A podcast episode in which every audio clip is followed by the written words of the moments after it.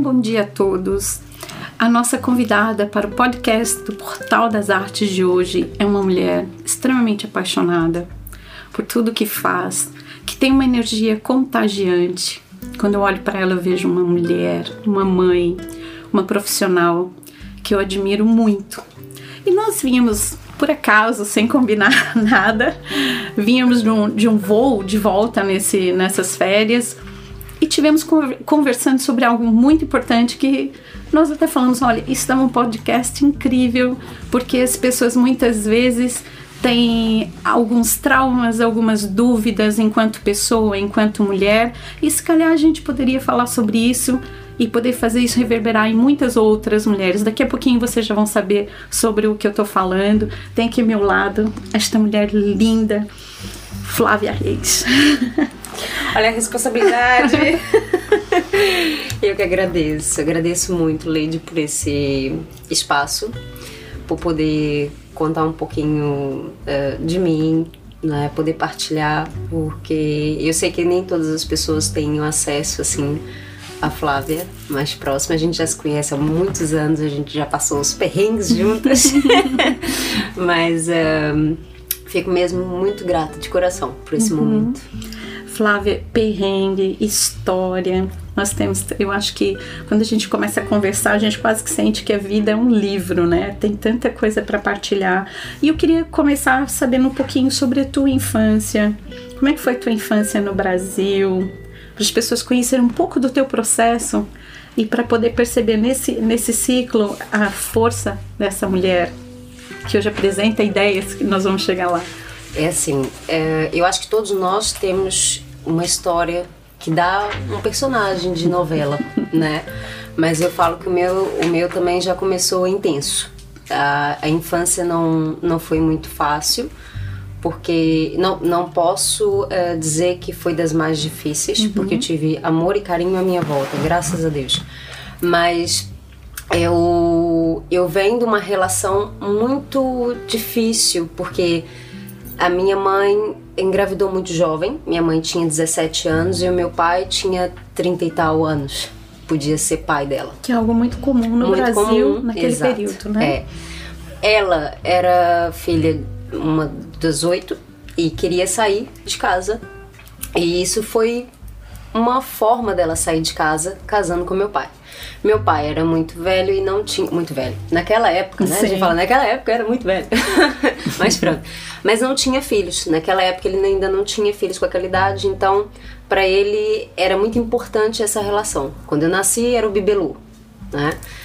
Só que a relação da minha mãe nunca deu certo com ele por isso. Por essa questão de idades. Ela era muito jovem, muito criança, foi mãe muito cedo. E e ela teve que lutar muito cedo. E a minha mãe não tinha condições financeiras é, para trabalhar e, e, e, ficar comigo. Eles, mais ou menos entre os meus dois anos, se separaram. Uhum. E eu acabei ficando com meu pai. E ela foi trabalhar em casa de famílias, fazendo faxinas e isso. E ela tinha que dormir lá, portanto ela não podia me levar. Eu fiquei com meu pai. Meu pai, pronto, para ele era tudo ficar comigo. Então ele ele sempre fez o melhor dele, mas ele tinha uma coisa que foi o ponto de partida para minha mãe sair de casa. Meu pai se envolvia com drogas. Ele tinha o lado bom e o lado mal. Eu vi um homem maravilhoso, eu vi um homem que me dava amor, carinho, que era simpático com todo mundo, mas ele tinha um lado negro que se envolvia com contrabando, com drogas. Eu cheguei a subir em favelas com ele. Eu lembro dessa, dessas cenas, eu lembro de pedi a um, a um policial para não levar ele preso. É, lembro de situações, coisas, gente, tipo, ele roubando gasolina com, com um pedaço de mangueira, coisas erradas. Eu já sabia o que era errado. Tinha eu tinha noção. Eu sabia, eu olhava para minha mãe e via, ela tá certa, e eu olhava pro meu pai e falei assim, ele tá errado. Eu tinha noção, criança eu conseguia perceber isso. E quando eu fiz. Eu ia fazer sete anos, meu pai faleceu dia 5 de maio, faço aniversário dia 21, então foi bem próximo, por isso que eu lembro. E eu perdi ele, foi uma situação em que eu não esperava, ele foi assassinado na porta de casa. e por pessoas que a gente tinha uma relação próxima e eu não imaginava nunca que poderia isso acontecer. E então eu não vi. Eu estava momentos antes com ele sentado e eu pedi para ir brincar na casa de uma amiga. Ele falou: Não, fica. Ele me chamava de chumbinha, porque eu era muito gordinha. Ao contrário de agora. ele falou assim: Fica. E eu falei: Não, eu não vou. Eu, pronto, eu pedi e, e fui. Fui na inocência, não sabia o que ia acontecer.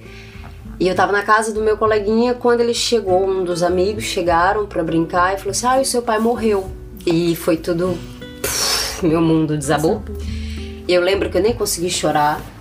Foi um e eu não não fui ver ele no hospital, não fui ver no, no, no enterro, não me levaram, não acharam Tinha legal. quantos anos, Flávia? Aqui já? Tinha seis, seis anos. E então eles disseram que não, que não devia.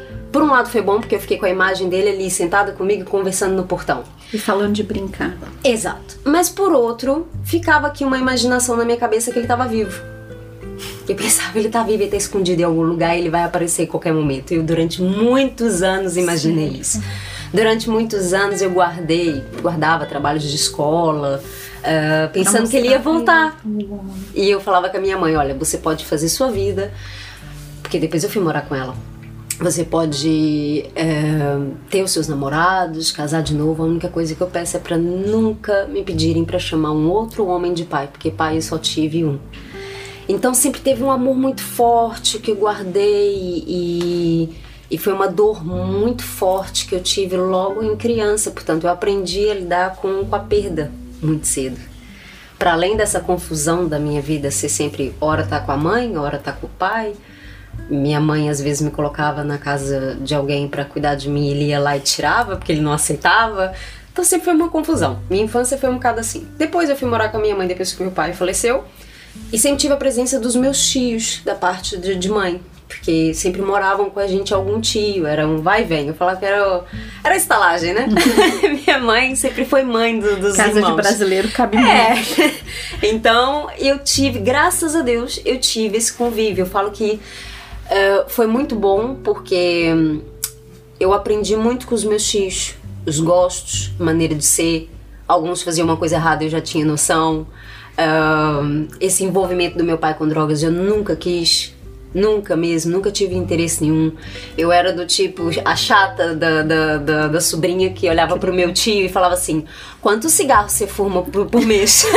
Aí ele falava, eu falava assim pegava a calculadora e calculava, falava, você sabe que isso dá X por mês, você sabe que isso dá por ano uma viagem em tal lugar, né? Eu era chata. E sabe, sabe que eu noto que normalmente quando a gente tem traumas muito grandes na infância, como os traumas que a gente passou quando criança, todas as dificuldades, tanto financeira quanto emocional, eu noto assim, ou a pessoa vai para um caminho de luz, assim, eu, eu não quero isso para mim, eu não vou. Eu, a primeira vez que pus álcool na boca, eu tinha 24 anos. É, ou a pessoa realmente vai por um caminho muito escuro. É muito difícil ficar no meio do caminho quando você passa um trauma grande quanto esse. Você sente isso, Flávia? Exatamente, exatamente. Eu acho que é, e eu não sei, meu, eu falo com meu anjo, ele é muito. ele, ele trabalha pra caramba. Mas é assim, eu já tinha muita noção da, naquela época do que que tava errado e do que que tava certo. Eu não sei te dizer. Você acha eu, que isso nasceu contigo? Eu não sei, eu tinha. É lógico Ou que o fato assim, de eu não sou perfeita. Uhum. eu erro. E é com os meus erros que eu aprendo, graças a Deus. Porque senão a gente não consegue saber se tá Uhum. errando, se tá acertando. Mas é assim. Eu já sabia nesses pequenos detalhes as coisas que não, não podia me envolver com drogas. Eu cheguei a ver, eu era, eu era muito curiosa. Não sei se é do signo, né? Que a gente pronto mesmo signo.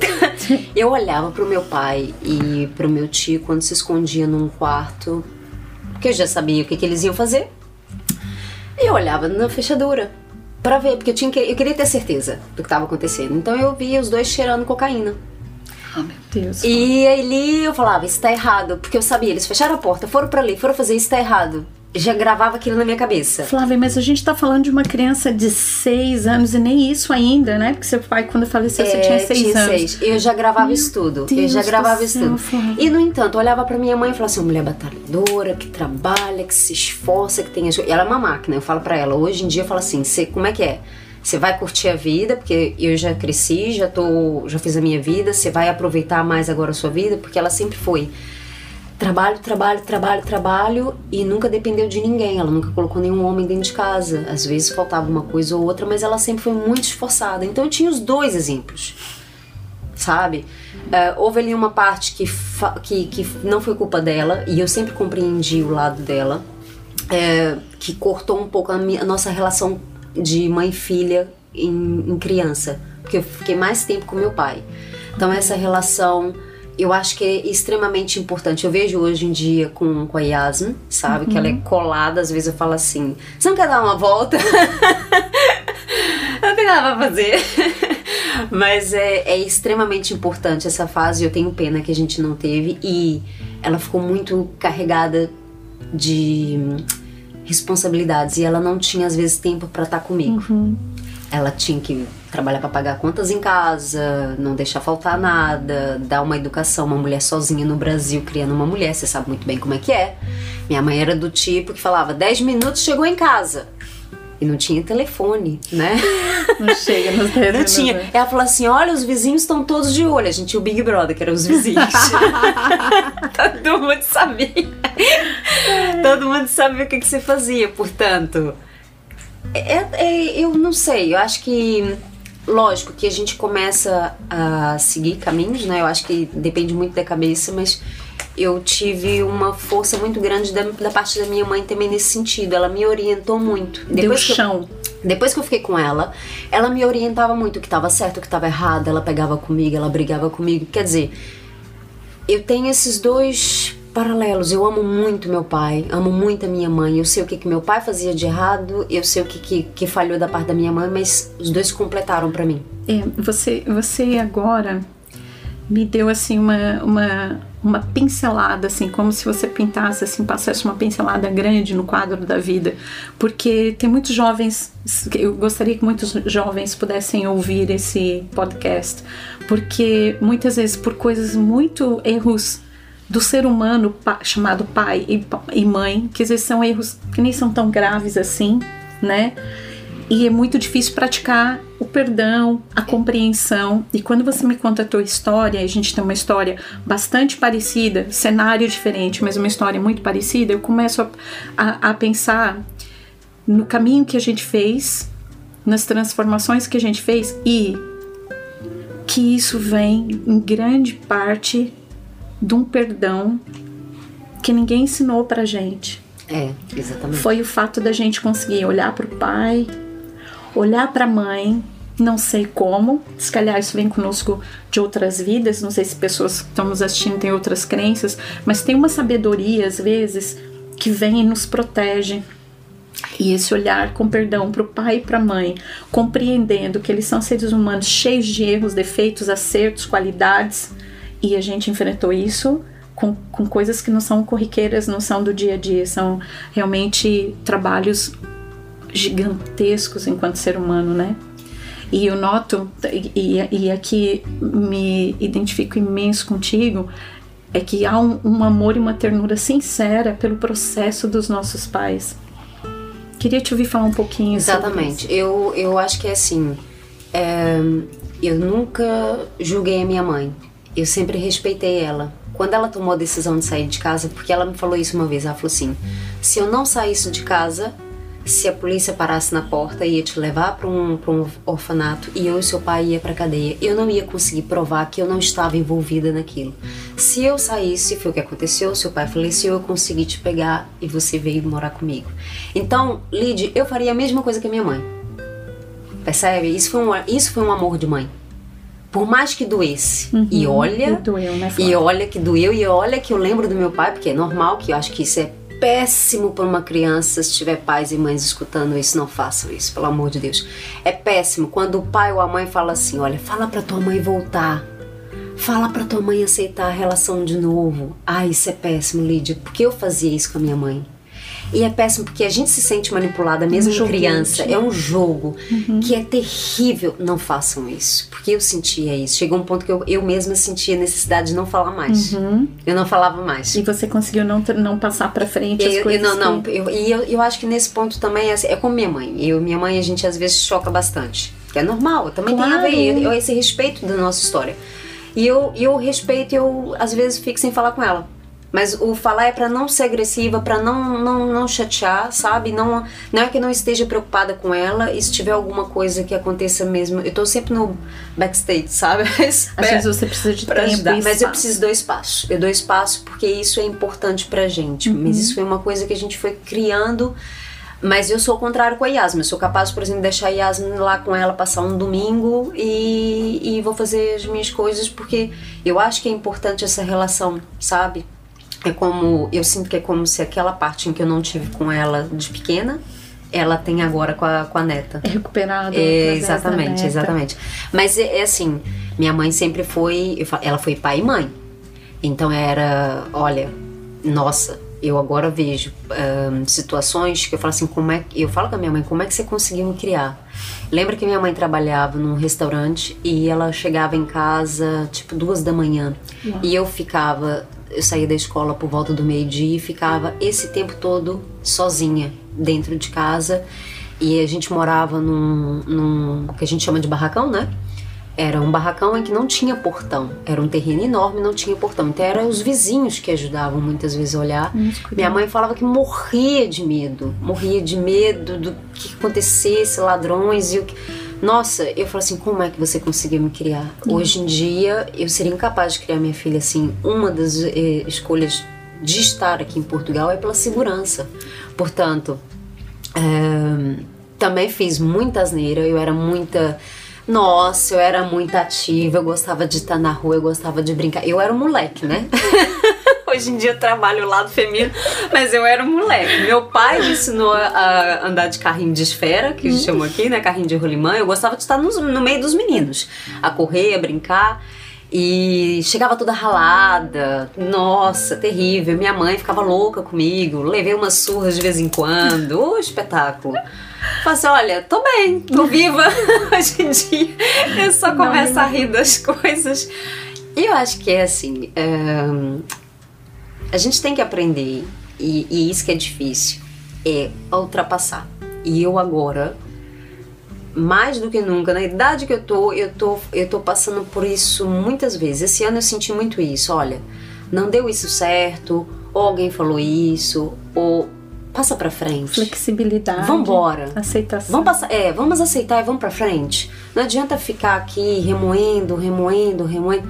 Não vale a pena. Nosso, Aquilo serve, corpo, né? Isso serve para mim? Não, não encaixou. Não encaixou. Então tá tudo bem, deixa encosto de lado. não é um tá tudo um. bem banal. É um não, tá tudo bem mesmo. Tudo bem tá ok. Essa é a sua opinião, tá ok. Então eu, eu sigo em frente. E pronto. Não ressoou comigo, né? Exatamente. Flávia, e, e o que que você quem, as mães que estão te ouvindo, com certeza pensam assim: mãe do céu.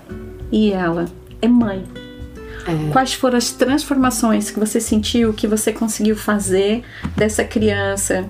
Que, olha, antes, antes de fechar a pergunta, eu tive uma aula sobre os setênios com Henrique Pizzilli e ele falava dos primeiros sete anos na, na humanidade, antroposofia, que junta a filosofia com a antropologia. E eles, na humanidade, eles vão nos dando, assim, de cada sete anos, o processo que a gente vai fazendo.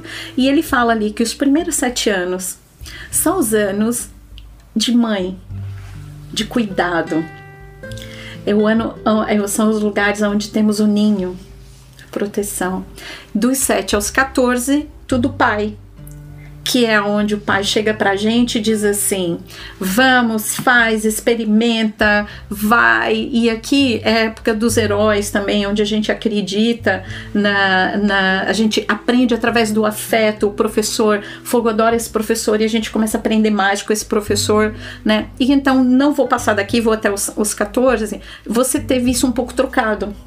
Tive né? Totalmente. Você falou assim, minha mãe aqui teve um papel de pai também, é. e ela, ah, ela aqui nos, nos primeiros anos, uh, e, ou seja, tudo isso nos, nos traz consequências, todas, todas essas, essas etapas que a gente salta ou não nos trazem consequências, às vezes muito boas, às vezes de, de algo muito ruim, a gente transforma isso em algo bom, em aprendizado, né? Aprendemos que a dor não vem para nos derrubar, ela vem realmente para nos ensinar, ou seja, não ficar nela, mas aprender com ela. E aí, como que nasce a mãe Flávia.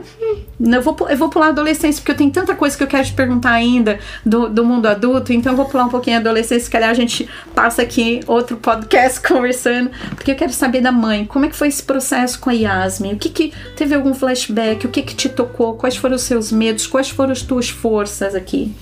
A Yasmin foi uma benção. A Yasmin sempre foi, não a Yasmin em si, mas eu sempre quis ser mãe. Sempre. Para mim não fazia sentido não ser mãe. E eu falei assim: o que, que eu tô fazendo aqui? Eu tenho que ser mãe. Porque uh, às vezes é difícil, a gente não quer responsabilidades, mas poxa, tendo em conta o que minha mãe passou meu pai passou para me ter, eu falei assim: se eu tiver boas condições, ou lá minimamente, por que, que eu não posso ter uma criança, né? Por que, que eu não posso passar? E, o, e o que me chamava mais atenção, que quando eu trabalhava com crianças, você estava com, comigo, eu cuidava, eu cuidava das crianças como se fossem minha naquele, momento, naquela uma hora. E eu falei assim, poxa caramba, eu vou ficar aqui ensinando oh, essas crianças todas e não vou ter a minha para ensinar? eu ficava chateada. Eu falei assim, eu quero ter a minha também. Mas foi um processo assim que nem foi é, do nada, mas também aconteceu uh, tudo muito rápido. Eu estava terminando o, o conservatório de dança é, eu estava terminando o meu trabalho, eu não sabia que estava grávida. É, eu estava grávida de gêmeos. Uau. Eu perdi um dos gêmeos porque foi muito estresse, muito esforço é, naquela época. Outros fatores também, mas pronto. E fiquei sabendo que eu estava grávida depois de um tempo de uma menina super feliz para mim pronto aí veio a, a, a paternidade, eu veio lá o meu pai, né? Porque eu acho que todo o processo da, da, da, da gravidez, eu tive muito apoio do, do meu marido, Duarte, mas ele lembrava sempre do meu pai. Tava com a minha mãe também, mas eu lembrava sempre do meu pai. E eu lembro que quando eu tive a Yasmin, é, primeira coisa, quando eu olhei para ela no hospital, eu pensei: Poxa, pai, queria que você estivesse aqui. Inconscientemente, pronto. Pensava, tá aqui. Mas eu queria fisicamente, eu queria te dar um abraço, eu queria que você estivesse aqui, eu queria que você carregasse a sua neta no colo. Mas pronto, é... É, isso sempre, sempre aconteceu ao longo da minha vida. Havia momentos importantes que eu falava, queria que você estivesse aqui. Eu sabia que ele estava, mas eu queria que você estivesse aqui, fisicamente. E mas foi uma felicidade muito grande, muito grande. Quando eu dei aula até o último dia. eu, eu dei aula até o último dia. Eu trabalhei até o último dia. Uh, a bolsa arrebentou, eu estava em aula, arrebentou aos pouquinhos. Eu para mim, porque eu falo aquelas águas devia ter outra cor, porque parecia que eu tava com incontinência. eu falei assim, ó, oh, pô, tô fazendo xixi. Eu não fazia a mínima ideia. Dormi, no outro dia acordei, fui comer o meu pão de queijo maravilhoso antes de ir pro hospital. Correu tudo bem, foi mágico, assim, ver aquela carinha, aquela. Foi parto normal, Flávia? Foi, quase, foi FOPS. Porque ela tava de ombro, então teve okay. que ter ali um, manipulação. Mas é.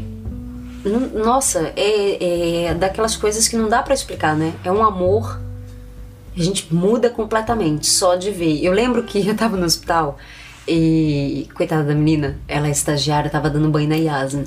E ela tava dando banho e eu falei assim: amanhã você não dá banho, não. Eu pensando comigo: amanhã você não dá banho, não. Mãe, sou eu que dou banho, você não sabe dar banho, não. Já o instinto. Gente, é já louco, da leoa gente, já vem. A leoa vem é. e ela fala assim: não. Eu te compreendo. Não, eu sei cuidar da minha cria. Amanhã você não pega Que louco isso do banho, né? É. Meu Deus do céu. É louco porque assim, você fica. Eu não, eu não fiquei. Eu falo que os macacos ficam pulando na nossa cabeça, né? Quando, principalmente quando a gente tá grávida. E eu falo assim, não, deixa tá, o que tiver que ser vai ser. Eu não fiquei pensando muita coisa, não. Claro. Eu relaxei. Relaxa, deixa a coisa andar. Eu, eu fazia a minha parte, quero fazer atividade física, comer, cuidar. Pronto. Porque eu passei muito mal, você sabe? Sim. Eu engordei só 6 quilos a gravidez toda. Foi Na verdade, terrível. Você acabou perdendo peso, né? Porque... É, eu perdi peso, foi terrível. É, mas eu lembro que naquele momento cria um amor, cria uma força, não sei te explicar, e a gente fala assim, pau, e agora? Ao longo do crescimento da Yasmin, foi difícil no sentido de gerir tudo, porque eu queria ser a mãe presente, mas eu tinha que ser mulher, esposa, Professora. professora, Artista. artista, filha. Era muita cobrança, era muita cobrança. E eu ficava louca. Tinha momentos em que eu falava assim: nossa, Vou surtar. Vou surtar, exatamente. Era muito. E eu queria dar um pouquinho. Seu melhor em todas as e áreas, né? E a Flávia tava lá. A Flávia não existia. A Flávia, coitada, ela ficou lá no canto.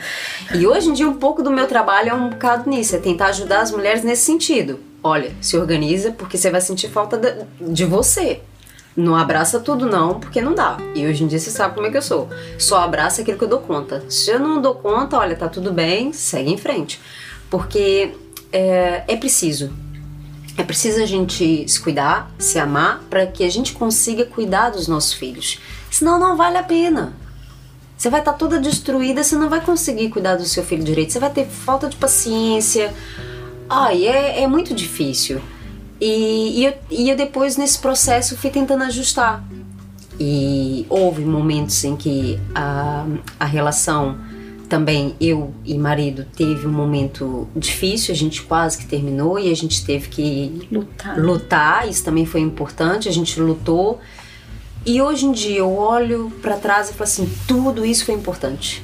Todos esses momentos foram importantes. Tudo faz parte do Tudo processo. faz parte. E a Yasmin, é assim, eu, eu tenho muito a agradecer. Nenhum filho é perfeito e nem nós somos perfeitos, não é? Mas eu vejo um coração muito grande naquela menina. E é o que me dá um conforto imenso. Assim, não sei o que você vai ser no futuro, mas tudo indica que é para as artes, né? Mas pra... eu falo assim, menina, vai fazer outra coisa, porque a gente sabe, né? Difícil que é. Experimenta. Experimenta outra coisa. Mas ela gosta de cantar, ela gosta de atuar, ela Adora gosta... comida. Comida, aquela menina ama comida. O que eu não comi na gravidez, ela come agora. Vem- mas ela vem com uma consciência incrível para a idade dela, né? Você sempre me fala que ela quer fazer workshop de comida vegetariana, vegana. Isso é tão lindo. Eles já vêm com uma consciência diferente. Como eu acho que a gente, no nosso, nosso período e no espaço que a gente veio de tempo e local, né? A gente também veio com uma consciência diferente.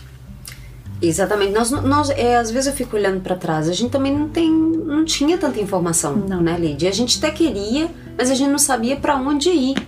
Hoje em dia eles têm muito mais acesso, mais informação e podem mudar. E ainda estão, você não sente que eles estão nessa harmonia da compreensão de excesso, às vezes, de informação, porque tem muita informação, nem todas com qualidade, Tem, é. né? E tem informação que não tem que ter uma qualidade de, de profundeza, tudo, não. Mas, eh, pelo menos, mesmo que seja um divertimento, mas que seja um divertimento gostoso, construtivo, e, e eles estão tendo excesso de informação, isso está trazendo muita, muita ansiedade para os nossos jovens, eu sinto agora. Mas olha, da, da Yasmin ainda, só para fechar o ciclo aqui, porque você já me deu um gancho para ir lá para as mulheres que- lindas que você trabalha.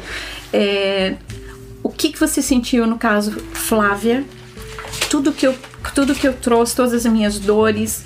Por exemplo, eu é, a minha mãe, a minha mãe bateu muito, não sabia como fazer diferente. Tinha muita ah, muita ela tinha muita incompreensão dentro dela. Era uma mulher extremamente inteligente, uma mulher que me deu muita força, mas ela batia muito.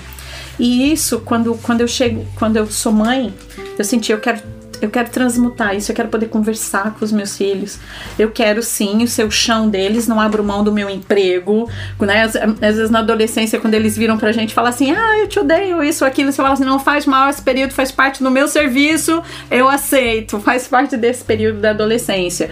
É, mas depois eu senti que eu consegui transmutar, mesmo que algumas vezes eu ficasse assim, sei lá, meu Deus, eu não, não, não consegui colocar nada lá dentro. Depois, quando você vê um momento de aperto, tá tudo lá dentro, eles correspondem, né? Só, só vejo que eles estão vivendo os desafios das, das próprias idades. Mas consegui transmutar essa questão do diálogo.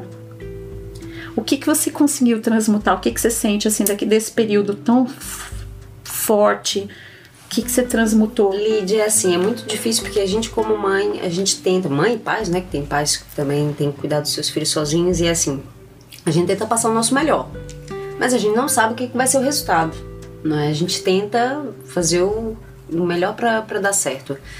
E eu também, como você, tentei e tento dialogar mais com ela.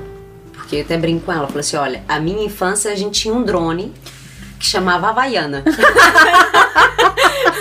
Aonde a gente passasse, se fizesse coisa errada, aquele drone voava. Portanto, eu espero Adoro. não fazer isso com você. É, espero não fazer isso com você. Adoro. E às vezes eu falo de uma acelerada, eu corro em casa. Quando ela vê que eu tô correndo, ela já sabe, pai, já exagerei, já não posso. É uma inteligência.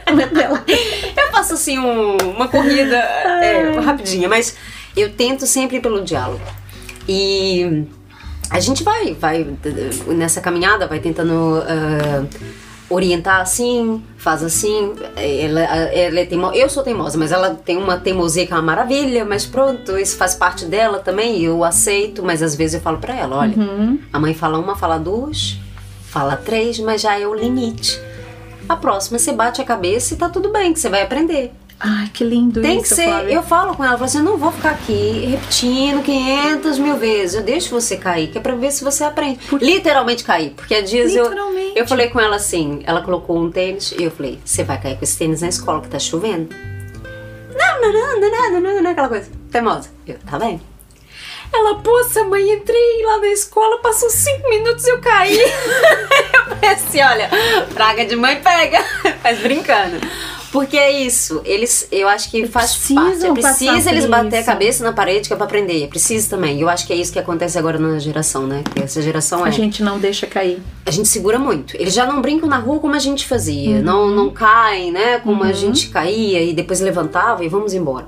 Então é preciso. É preciso também é, deixar bater de vez em quando. A gente avisa, a gente explica, mas é preciso bater a cabeça pra eu tive uma atenção. aula agora com, com. Eu falo muito da escola, né? Das aulas que eu tô fazendo, mas é porque realmente me inspira muito. E tive uma, uma aula com uma pessoa que não, não, não via, não consegue ver, e ele fala assim, com muito amor, ele diz assim: ah, Eu tive uma mãe extraordinária que dizia para mim assim: Você vai cozinhar você vai pegar o transporte, você vai fazer tudo. E ele falava assim: e eu me queimei muitas vezes. E ela dizia: filho, você vai se queimar, mas você vai aprender a cozinhar.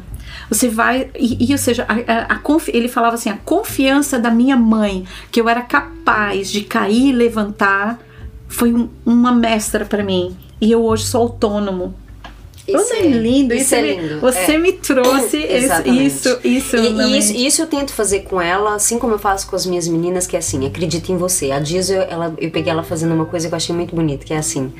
Ela tava falando com uma amiga no telefone, ela tava assim, amiga, acredita em você. Fala, eu posso, eu quero, eu confio. Coisas que eu faço, que eu faço pra ela. e eu achei tão bonitinho porque eu falei assim não entendi o que elas estavam a dizer, mas eu falei assim: chegou, a informação chegou, tá lá. e é acreditar. Ai, e é isso que eu coloco nelas. Eu falei assim: você é capaz, no seu tempo, porque é isso que eu fico. Uh, Gente, a minha vida foi de trás para frente. Eu entrei na faculdade com a Yasmin no colo, portanto, foi, foi tudo de trás para frente. Mas eu acreditei muito no, no, que eu queria. E quanto mais as pessoas falavam você não consegue, mais me dava força para eu ir à frente. Eu sempre fui assim. Então. E é assim, é, não vale a pena você é, se encher de, de, de opiniões principalmente de opiniões negativas. Há uma música que eu amo, amo, amo, da Ana Carolina e seu Jorge, é, que é a frase é tá cheio de tatu para te levar pro buraco. Mas é verdade, gente, tá cheio de tatu para levar a gente pro buraco. São poucos aqueles que te dão a mão para te tirar do buraco. Portanto, eu escolhi e com erros, tá bem? Porque eu não sou a santa, eu errei também ao longo desse processo. E ainda vamos errar. Né? Exatamente. Mas eu escolhi ser a pessoa que incentiva as outras e não as que leva pro buraco. Pro buraco já tá cheio de gente para levar. Eu prefiro ser aquela que incentiva, eu posso não ganhar nada, Lid, mas eu prefiro ser aquela que incentiva. Vá lá, força. Eu fico feliz por uma pessoa que conseguiu uma coisa que ela queria. Você fez isso primeiro com você, então você tem essa força para fazer com todo mundo e é por isso que eu tô super emocionada, porque eu reconheço, eu, eu reconheço esse lugar de você olhar e falar assim, ok, eu posso tudo eu posso ser prostituta, eu posso roubar, eu posso isso, eu posso aquilo. A vida me deu desculpas para tudo. tudo. Mas não, e você é aquela pessoa que vai me dar a mão para eu sair do buraco. Exato. E você se deu a mão para sair do buraco e com essa força que você tem, com essa conversa que a gente tem aqui e não precisava ter essa conversa para ver e para perceber o quanto você transmutou com, não só contigo, como com a sua família, com a sua filha, com as mulheres que você toca. A sua filha é um ser humano incrível, cheio de amor, cheio de força. Você é uma mulher incrível, cheia de amor, cheia de força e com muitas dores pelo caminho. A gente caminhando junta, a gente vai vendo o processo uma da outra. A gente não tá sempre junto, né, Flávia? A gente tá muito próximo, mas fisicamente às vezes a gente tá separada. Mas a vida nos dá esse presente de poder sempre encontrar uma alegria no meu coração coração. E agora eu queria falar um pouquinho com você sobre esse trabalho que você faz com as mulheres. Como que nós, como que esse podcast começa? Começa com uma conversa no avião, eu dizendo assim, Flávia, o meu calcanhar de Aquiles, eu, eu me trato espiritualmente, me trato emocionalmente, apesar de que o emocional também está ligado com a questão da alimentação, da autoaceitação, da comida. E eu muitas vezes, na dor, preencho essa dor, esse não conseguir com a comida. E como meu calcanhar de Aquiles é o exercício físico, isso fica com, completamente desarmonioso e desequilibrado. Em muitos momentos de dor na minha vida eu tive grandes pesos. E eu me sentia muitas vezes feia, muitas vezes ah, incompetente, muitas vezes não bonita para mim mesma. E esse foi um trabalho muito forte que vou fazer e eu acho que vou fazer para a vida toda, porque a minha relação com a comida vem de criança também, de passar fome. E até hoje eu não consigo comer devagar. Essa semana tivemos aqui alimentação consciente com a Madalena Jesus. E eu recordava assim: eu trato a comida com, de uma forma muito sagrada. Quando chega na mesa, eu preciso estar presente e consciente demais para não engolir a comida porque vem aqui, todo esse processo de fome, fome física, fome emocional, e é um trabalho que eu vou fazer pro resto da minha vida. E eu te falando sobre isso, você me traz um, um espelho completamente diferente que eu acho que é muito legal a gente partilhar com as mulheres e com os homens que estão nos ouvindo, com todo ser humano que está nos ouvindo. Nós, nós estávamos a falar assim, espontâneo, né? E quando, quando a gente começou, a gente falou assim: se dava um, um bom podcast, podcast porque é, eu, eu sempre tive. Um, pronto, a minha infância e, e, a minha adolescência, eu tinha um peso normal. Um peso normal e às vezes um pouquinho a mais. Tanto meu pai brincava comigo, me chamava de chumbinho, meu avô, porque eu comia bastante. Ou cupim, né? Cupim é caruncho, que eu comia pra caramba. eu sempre assim. Eu como a mesma quantidade que o meu marido. Uau. Eu como igual um peão. Desculpa lá. Ai, eu como bem. Só que eu gasto também. Muito. E às vezes o que as pessoas não percebem é isso: é o que você come e o que você gasta. E cada pessoa é de uma forma. Cada pessoa vai ter que comer uma quantidade, não é? E gastar de uma certa forma. É, isso por quê? Porque eu também senti que houve, principalmente de, da, da gravidez até agora, agora se calhar tá mais controlado eu tive um certo bullying, vamos dizer assim, que eu não levo como bullying, mas um certo bullying que uh, sempre me olhava e falava: Você tá muito magra, Flávia, o que que tá se passando? Você tá magra, nossa, você tá magra, você tá magra. E eu, gente, eu tô trabalhando. E eu sou assim, eu quando trabalho me entrego de alma. Às vezes, não é que eu não. não e dança horas. É, todos os gasto, dias. gasto bastante. Por mais que eu coma bastante, eu tô gastando muito.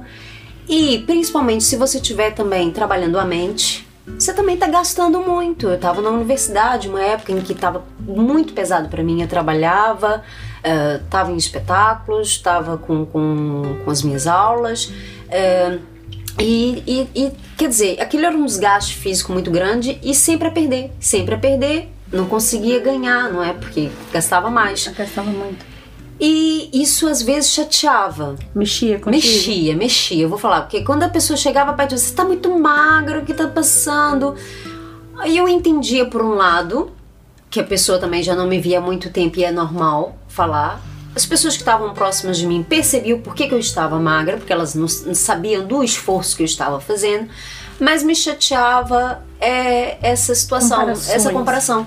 E foi aquilo que a gente estava falando no avião. Você chamar uma pessoa Geralmente ninguém fala que a pessoa tá gorda, porque a pessoa. Só se a pessoa for muito cara de pau. Já tive.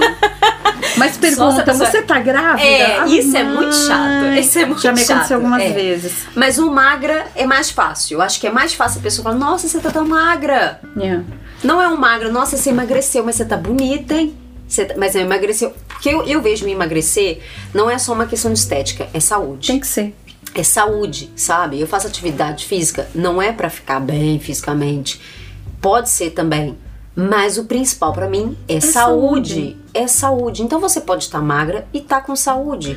Até sabe? porque quando a gente foca no emagrecimento ou no ganhar peso, aquilo hum, é um, é um objetivo aqui, não é o processo. Exato. E aí você não cria um, um hábito, né? Exato. Então eu, por exemplo, desde que comecei esse trabalho com a comida, venho perdendo aos pouquinhos e é algo que eu entreguei e vou tentando sempre estar no fluxo É natural. exatamente isso. Mas, mas foi muito interessante ouvir você falar da parte ao contrário, de como te chateou sentir que, ao contrário, que o bullying, ou seja, me doeu a pessoa pensar que eu tava muito magra. Então, em comparação a quê, né, Flávia? É. Porque muitas vezes eu tive um pouco acima do peso que se diz que é o normal, mas eu tava super bem comigo me- mesmo também Exato. né? E essa cobrança da imagem da sociedade é algo que, por exemplo, a gente faz o trabalho com mulheres, mu- trabalho de empoderamento, de força, de autoconhecimento, já se abala. Agora imagina as pessoas que nesse momento estão se deixando levar pela comunicação, pelo que a vida é e não estão olhando para dentro. Meu, isso é, uma, é, é, um- é um inferno na cabeça das pessoas. É o que eu falo, você tem que aceitar o que você é, e é o meu trabalho vai muito nisso. O meu trabalho com as meninas da dança oriental é aceita o que você é. E foi o que eu fiz também comigo. Eu, eu ia pra balança e tava sempre 46 quilos. Eu falei assim: olha, amiga, olhei pra balança um dia e falei assim: você quer ficar nos 46? Então fica nos 46. Eu não vou me chatear mais com você, não. Vou te no lixo. Olha, se amanhã a gente engorda, tá tudo bem. Se não engorda, vai ficar nos 46, tá bem. Eu tô bem. Eu tô me sentindo bem porque não valia a que pena. é importante. E, né? e quando a pessoa já me falava, nossa, tá magra, eu falei assim, pois é, trabalhando, menina. Isso daqui vai gastando, vai gastando, vai gastando. Olha, quando der tempo, eu vou, vou ingerindo. E eu, eu, eu falo assim, ehm, tudo tem o seu tempo, né? É, tudo tem o seu processo. E a gente não pode ficar ansiosas. Não dá. A- a- a- o trabalho que eu faço hoje com as meninas é nesse sentido. Aceitem o que vocês são. Primeiro passo. Hoje. Hoje.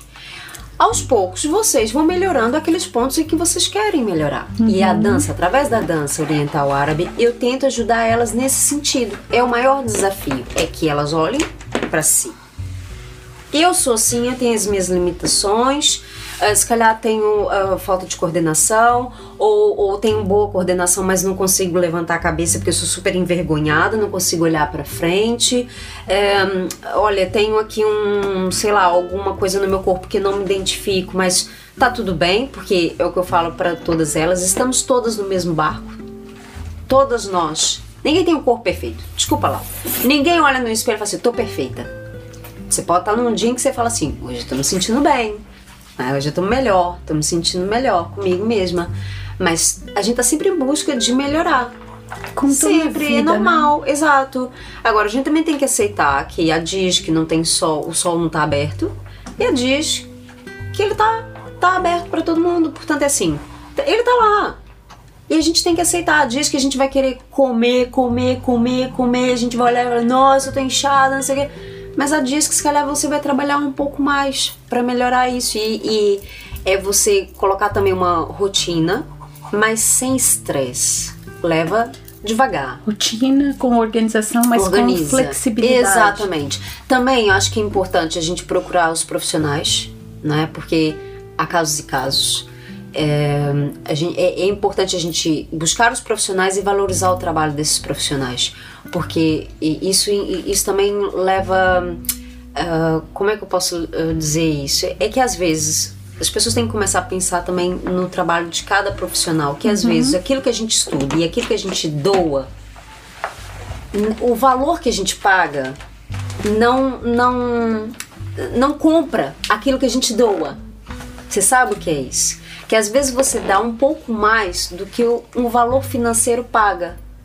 Sabe? E as pessoas têm que começar a colocar ah, a, a mão na consciência e pensar assim, não, mas se eu quero mudar, Então, eu vou Me munir. eu vou procurar um profissional, vou valorizar o trabalho dele e vou procurar esse profissional e vou e vou fazer as coisas de forma leve, sem pressão, porque a gente já tá com pressão em tudo quanto é lado. Eu acho que assim, passamos, estamos ainda com o reflexo da pandemia.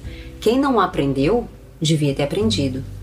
Não vale a pena ficar agora passando um por cima do outro, que tudo pode acontecer. Eu, Lídia, esse ano tive eh, situações muito boas. Foi um ano bom no sentido que tive boas eh, energias, pessoas à minha volta que me ajudaram bastante, mas tive uma perda muito grande. Tive um amigo que, que foi, ele eh, foi agora, mês passado, e, e me chocou muito, porque era uma pessoa jovem, pessoa que eu convivi no Brasil, e foi assim do nada. Ele tava em outro estado, tava a trabalhar, o outro estado do, do, do nosso, estava em São Paulo, nós somos de Minas Gerais. E ele estava a trabalhar e ele teve um infarto de na, do nada. E era uma pessoa que tava a cuidar dele, da alimentação dele, sabe? Tava, Do corpo. Deu, foi do nada. Deixou uma menina de quatro anos, se eu não me engano. Portanto, é assim. Eu comecei a olhar para isso e falei assim: caramba, Deus nos dá a oportunidade de viver. Se eu não levanto e não faço o, o, o que é o mínimo, que é agradecer e viver, caramba, com tantas pessoas que, que, que foram e queriam né, ter essa oportunidade, é o meu dever valorizar e trabalhar. A gente não vai conseguir as coisas de um dia para o outro. Se você quiser fazer as coisas de alma limpa, sem passar por cima de ninguém.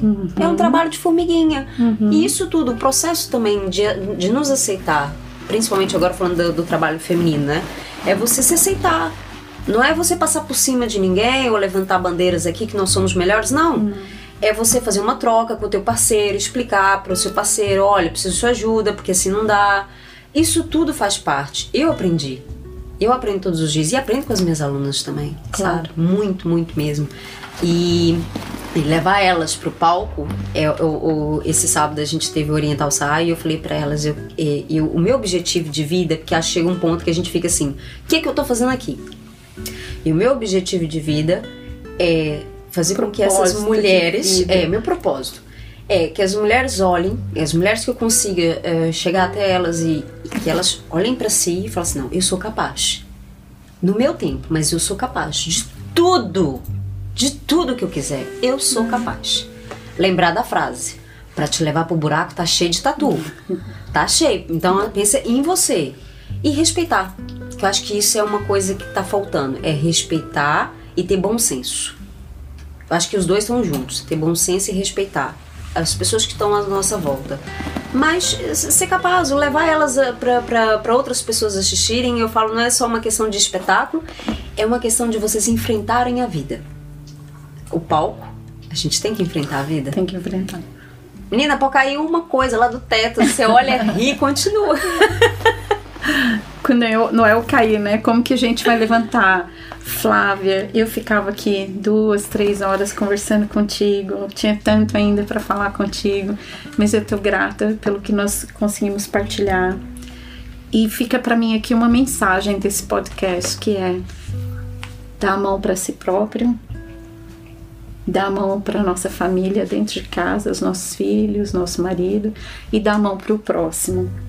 E eu acho que nessa, nessa verdade de quando você diz assim, o meu propósito é capacitar. Primeiro você capacitou você, a seguir você através da sua filha fez essa transformação toda e vai fazer pro resto da vida com seu marido e e com as mulheres que chegam até você e os homens também, porque tudo vai se Ah, é porque agora Né? eu tô com a fama de engravidar uma por ano.